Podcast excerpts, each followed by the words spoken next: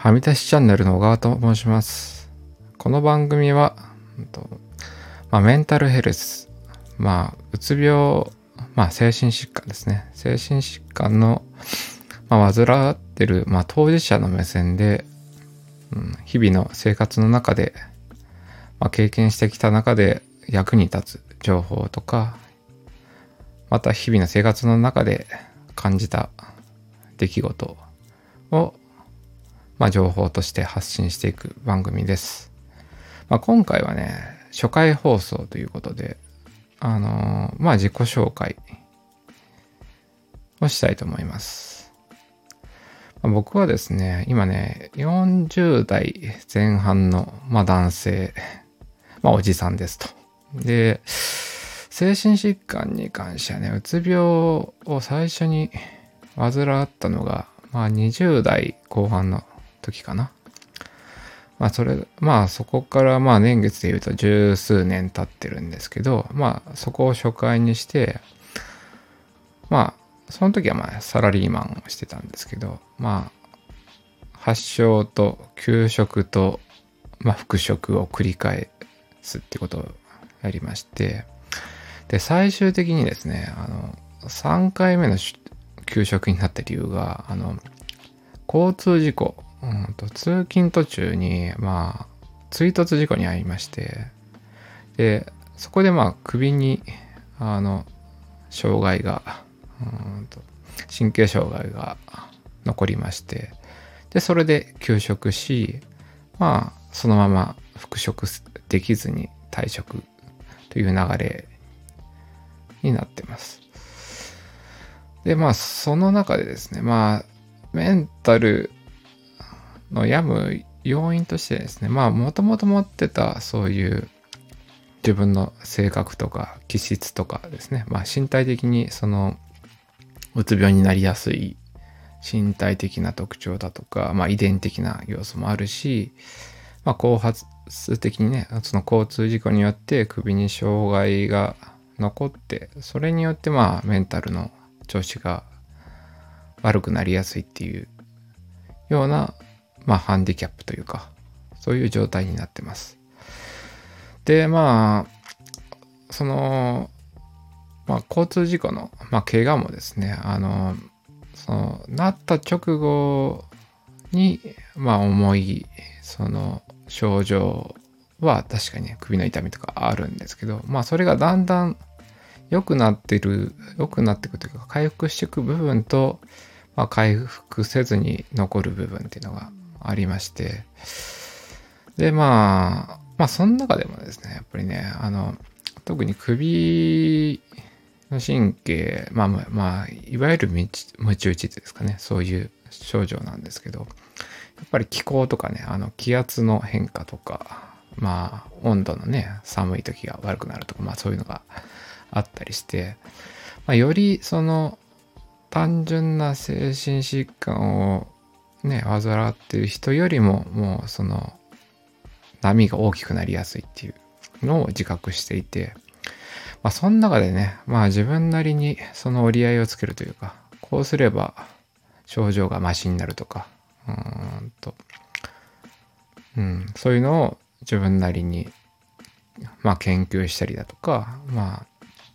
あ、いろいろな検査をして、まあ自分を知るだとか、まあそういう、うん、ね、自分と向き合って、うん、その病気に対して向き合っていく中で、自分にとって良かったものが、まあ、今現在ね、あの、メンタルの不調を訴えてる人に対して、まあ、役に立つ情報になればいいかなと思って、うん、情報を発信しようかなと思いました。で、もともとですね、僕、その、あの追突事故にあったタイミングで、まあ、体の調子は、まあ、すごく悪いんだけれども、まあ、リハビリ期間ということで、まあ、会社も休んでるっていう状況の中で、まあ、まあ、考える時間っていうのが結構あったので、そのタイミングでね、あの情報発信として、まあ、一時期ブログをやっていた時があります。で、まあその、今から5、6年前かな。その時はね、まだね、結構、ブログというメディアもね、結構面白い個人ブロガーさんとかが結構いたりして、まあそれを読む中で自分もやってみようと思って、まあ、ブログをやっていた時期があります。で、そうですね。で、まあ時が経つにつれというか、うんとまあいろんな、ね、まあ僕からしたらまあ、まあ、ものすごくすごい文章を書くうまいブロガーさんだなっていう方が、まあね、あのブログをやめて、まあ単純に言うとね、あの、個人のブログで収益を、ね、お金を稼ぎにくくなったっていうのがまあいろいろありましてでそういう方々がねまあインフルエンサーとしてまあ YouTube にシフトしたりだとか、うん、なかなかねその今単純に個人ブロガーの、まあ、特にですねあのメンタルヘルスの分野でも健康の分野っていうのはねなかなかあの少なくとも検索経由で掲載されにくいっていうのがまあ状況としてありましてなかなかそういう情報を発信してる人も見かけないというかねあの検索に引っかからないんでそういう情報を発信したとしてもねあんまり人に見られないっていう情報もあるでしょうし僕もねそういう新規のね新しいブロガーさんでそのメンタルヘルスのことをあんまり言ってる方をねまあ自分から見つけられないという状況もありますしまあね SNS とかねブログとかまあいろいろその時代によって主流のメディアっていうのも変わってきてるして、まあ、YouTube とかもね、まあ、まあ僕も好きな YouTuber さんとかもいたりはするんですけど、うん、で、そう。まあ、ブログに関しては、2020、まあ、7年ぐらいかな。まあ、5、6年前やってたけど、まあ、メンタルの不調とかいろいろあったりして、まあ、更新が止まってしまったと。で、その後ね、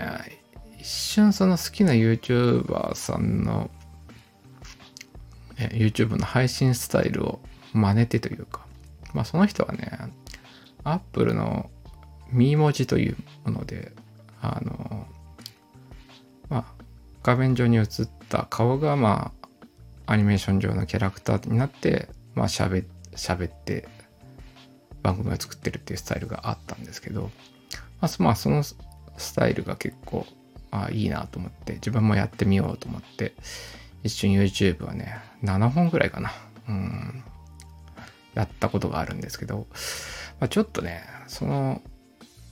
YouTube をやり始めたタイミングでその最初の7本ぐらいはやれてたんですけどその後にねあのウクライナの戦争があ、ね、勃発してそれによってねあのねまあメンタルがめちゃめちゃ落ち込んだというかあのやっぱねあのニュース見るのも辛いしそうなんですね。あの自分の怪我の痛みがフラッシュバックするじゃないですけどそういう情報に触れれなくなってですね。で、そうね、僕よりね、その、もっと重症な、うんとかね、まあね、そういう怪我を負ったりだとか、そういう方の情報を見るのが辛いっていうところで、まあそういう情報発信がでできなくなって、で、一度やっぱね、その、止まるとなかなか再開できないっていうのが、まあ YouTube に関してはありまして、まあ、YouTube もねそのどれだけこだわりを持ってやるかによるんですけどうん結構その個人でやるのが大変だったっていうかうん。っていうところとその、まあ、機材的なところもねあってその僕も真似てミー文字っていうのを iPhone でやってみたんですけどまあ、iPhone でそのミー文字のビデオ撮影をすると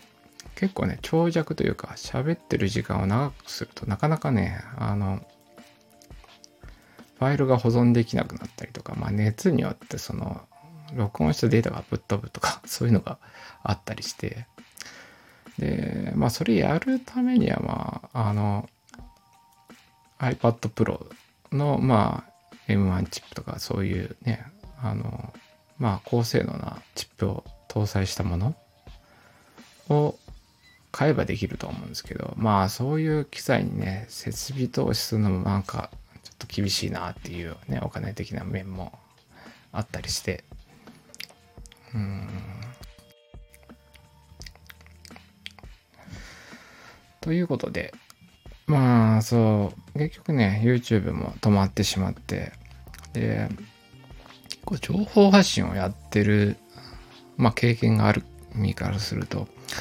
ぱね情報発信をできてきた時はすごく気分がいいというか 振り返っても自分ね頑張ってるなみたいな 満足感もあったりするんですけど一度情報発信が止まってしまってあの、まあ、できないっていうスパイラルに陥るとですね、あまた今日もできなかったみたいな あのマイナスなネガティブな、あの、感情が芽生えて、なかなかね、負のスパイラルというか、なかなか再度発信するまでに、うん、まあ、パワーがいるという 感じで。まあそういった中でね、結構その、ああまあなんとなくまあ情報発信を再開したいんだけど、まあ今で言うとブログをやったとしても、まあどうせ誰にも見られないし、みたいな、ね、感情とか。まあ YouTube は、あまあ自分にとってちょっと労力が、うん、ちょっと高すぎるなっていうように思ったりして、まあちょっと合わないかなっていうのが、まあ7本やった中でちょっと思ったりした感想で、まあそこで止まってたんですけど、で、最近になってね、その、 Voicy とか、 stand.fm とか、まあ、ポッドキャストですね、音声コンテンツを聞く機会というか、うん、なんとなくね、あの、交通事故になって、そのね、あの、とか、まあ、さらにね、あの目に関してもね、ドライアイがあるとか、まあそういうとこも含めて、あの映像を見るとかね、ネットを見る、SNS を見るっていうとこともね、スマホの画面とかでやると、まあものすごく目が疲れるというところがあって、で、で方やね、あの、音楽とかね、耳から入る情報に関しては結構好きでね、うん、そう。まあ、僕の好きだったその YouTube 番組に関しても、どちらかっていうとその画面をしっかり見たいかというと、そうでもなく、声を聞きたいっていうね、部分が結構多かったので、そう、音声コンテンツいいなって最近ちょっと思ってたんですよ。まあ、ポッドキャスト自体はね、あの、歴史が古いというか、まあね、そうそうそう。まあ、ラジオとかもね、あるし、そう。あの、目立って新しいメディアではないのかなとは思ってたんですけど、あの、最近聞いたその、 Voicy の中で あの、まあ、まあ、まあ、周平さんって方が、あの、ポッドキャストの教科書っていうのを、まあ、こう、音声のコンテンツでやってたんですけど、そうそう、それを聞いてみてね、ああ、そうなんだ。あポッドキャスト、まあ、音声コンテンツって結構、あまあ、今後伸びる可能性がある メディアなんだなっていうのが、まあ、改めてちょっとね、それを聞いてみて再認識して、うん。で、その、さっき言ってた YouTube のようにね、あの、動画を撮って編集してっていうよりは、まあ、音声を撮って、うん。で、そのまま、ね、そのままというか、まあ、加工したりとかね、しようと思えばできるかもしれないんですけど、まあ別に、あのね、一発撮りでも あの、いいとは思うんで、少なくともね、自分の今思ってることとか、あとね、まあ自分の経験上でね、あの、あの、この情報を発信すると、まあ誰かが良くなるとかね、僕の情報、発信した情報によって役に立ってもらって、うん、それがね、うん、例えばメンタルヘルスのあの症状の改善につながりましたとかなったらいいなと思いましてでうん、そのポッドキャストの教科書をきっかけにして僕もポッドキャストやってみようかなと思いました。うん。うん、で、まあこれがまあ、長々とした、なんていうかな、今のきっかけというか、うん、これを、この半、これはね、ポッドキャストを始めるきっかけという感じの放送なんですけど、で、自己紹介してなかったですね、自己紹介。うん、まあ、年齢はね、40代なんですよね、のおじさんなんですけどね。まあ今住んでるところはね、愛知県のね、あの、山の山奥 に住んでおります。で、うん。今はね、まあサラリーマンをやって、先ほど言ったように交通事故で休職、退職になった後に、あの、交通事故の、なんていうかな、うんと、後遺症の、まあ、リハビリですね。リハビリを、治療を倒す、ああ、治療するためにやってたんですけど、まあ、その昔の交通事故を経験して、それがまあ、裁判というか、まあ、うん、賠償金が入るまで、まあ、そのね、戦いというか、そこも時間かかってたんですけど、その長い間の闘病生活とその賠償金のね、金額が決まる、あの、後遺症外の等級が決まるってやつがあるんですけど、まあ、その、等級が決まった後に、で、まあ、それなりにその賠償金が入ったタイミングで逆にまあ、またメンタルが不調になりまして、で、その当時ね、まあ、うんと、まあ結婚してたんですけど、まあその裁判の、裁判じゃないわ。その、賠償金が入った後のタイミングでかなりメンタルがね、あの、まあ、狂ったというか、そういう状況で、あの、ね、結婚生活もうまくいかなくなって、離婚になり、その離婚も含めたメンタルのね、あの不調によって、また、あの、一時期はね、本当に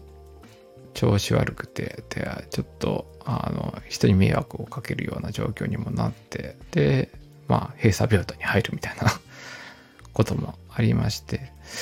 で、その後ね、うんと、まあ、実家に、実家がある山奥に、うんとまあ強制送還じゃないけど まあ実家に戻ってきまして。で今はねそう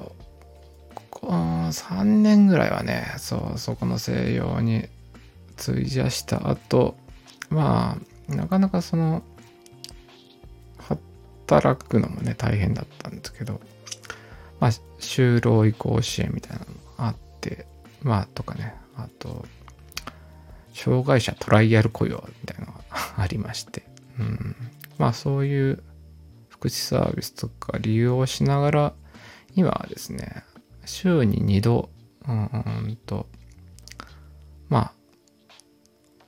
まあ、限られた時間というか、まあね、働くしすぎない時間の中で、週に2度働いていますと。で、まあ、そこの、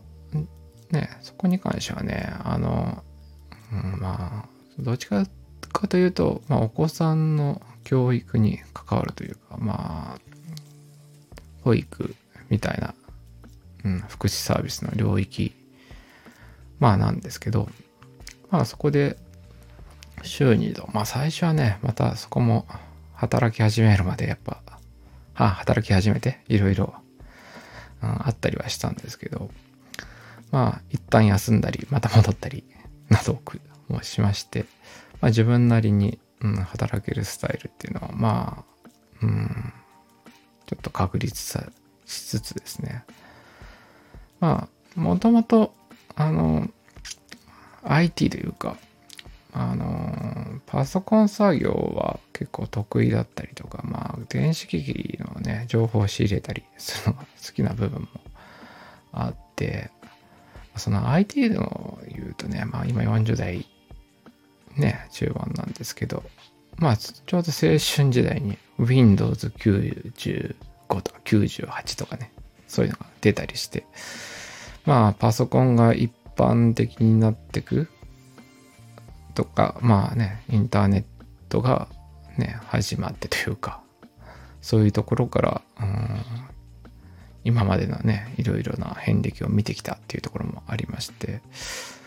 で、まあ、その子供の保育に関わる業界に入ってみるとですね、まあ、その IT 分野のスキルに関してはね、まあ、一番そのパソコンの操作とか、まあ、例えばね、Excel でこういうなんかちょっとわからないことがあったら教えてくださいみたいなのが答えれる部分があったりして、とかね、その、入った、まあ、小規模の事業所ですけど、うん、その中で、まあね、役に立ったりするようなことがあったりとか、まあ子供もね、その、案外まあ僕まあ静かなタイプなんです喋るのが苦手なタイプなんですけど、まあ、その静かなね、雰囲気が好きな子もいたりして、なずいてくれる子もいたりするというところで、うん。まあ、そっちはそっちの面でね、あの、やりがいを感じたりとか、うん、まあ、自分のね、スキルを活かしてじゃないですけど、自分がいることで、うん、役に立ってもらってるっていうところもあったりするんで、そこに関してはね、ちょっとやりがいを感じてたりします。で、まあ、そういうね、まあ、IT、ね、とか情報発信とかいうところを、うん、まあ、ポッドキャストで発信しつつ、まあでね、今ね、そう、技術分野的に言うとね、その、音声、今音声で撮ってるんですけど、まあ音声認識とかね、うん、音声入力っていう分野もう本当になんかまあ発達してるし、まあさらにね、まあ AI とかね、そっちの分野ね、うん。本当チャット GPT がね、出てとか一般化してとか、うん、あと、まあ自分はよく使ってるの Bing AI ってやつもよく使ってるんですけど、まあそうですよね。昔に比べたらその、うん、テキストコンテンツ作りやすい時代になってるんだけれども、まあ、ね、まあ弊害というか、低品質なね、そういうコンテンツもいくらでも量産できるみたいな世界になってると思うんで、まあ自分もね、あの、どちらかというと、その、この音声のコンテンツをまあね、考えながら発信したりして、で、それをね、あの、うん、リサイクルじゃないですけど、あの、まあそこを発端にして、まあコンテンツを作ってくれたらいいかなとは、なんとなく思ってます。うん。ということでね、うん、伝わったかな。まあ自己紹介とうんと、ポッドキャストを始めた理由、まあ、二つのテーマで話しました。でですね、まあ、今回これ初回のね、放送なんでね、あの、まあ全然拙いところもあったりはすると思うんですけど、うん、まあ一回発信してみて考えようかなと思います。で、まあ今後ですけどね、今日ちょっと長々とあんまり考えずに喋ったんですけど、一応その好きな YouTuber のスタイルを真似て、まあ、前半はまあテーマに沿った、うん、テーマを考えて、それに沿ったテーマを話し、その後はね、まあ雑談コーナーじゃないけど、やっぱ日々に思ったこととか、まあ、感情としてね、ネガティブに思ったことに関してもね、声に出して喋ることで、あの、ストレス解消とか、まあ、リハビリになってするかなとも思いますんで、まあ、その2本柱で、うん、話していきたいなと思います。ということで、はみ出しチャンネル小川でした。今日の放送は以上です。まあ、最後まで聞いてくださりありがとうございました。また別の放送で会えることを楽しみにしています。それでは。